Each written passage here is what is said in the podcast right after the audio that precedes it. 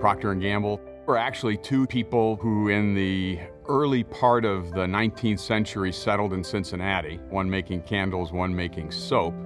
They formed a partnership in 1837 and it became the Procter & Gamble Company. Today, we have global sales in excess of $80 billion.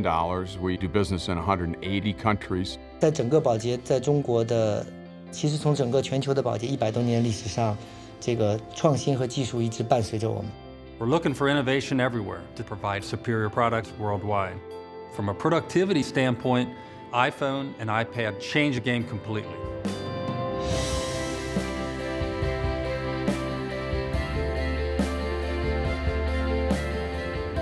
P&G makes household care products and beauty care products.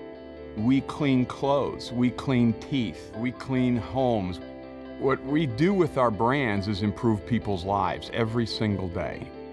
Today, we equip our employees with tools to really drive collaboration and mobility. We have over 25,000 iPhone and iPad devices in our environment across all functions. And we have over 50 internal apps for iOS. At the executive level, we have an iFact book, which presents key business statistics and measures. For every employee, we have People Finder, which is our people directory. We also created apps for our sales team to have more engagement with more store owners that drives more sales for P&G worldwide. Customer business development is a multifunctional selling team around the world. We're on the front line every day. Before iPhone and iPad, we had a lot of data coming to salespeople in 180 countries around the world, piecemeal on paper, not on the right timing, and not in a way that we could cross reference. Today, we have a suite of customer business development apps that allow us to look at how well we're performing in store and stay in touch with the latest in shopper insights and consumer insights around the world. 总共的话，在中国我们覆盖了有接近一百五十万家店。那么 iPad 现在广泛的用于我们的销售人员向零售客户介绍我们的产品，以及的话呢，我们的销售经理去管理他下面的销售代表他们的拜访情况， 以及在商店里边的这个我们的产品的表现。那么这些东西的话呢，都可以得及时的得到反馈，在他的 iPad 端得到体现。那么目前的话呢，我们在 iPad 里边可以看到说，我们在每一家商店里边的这个分销、货架陈列的表现。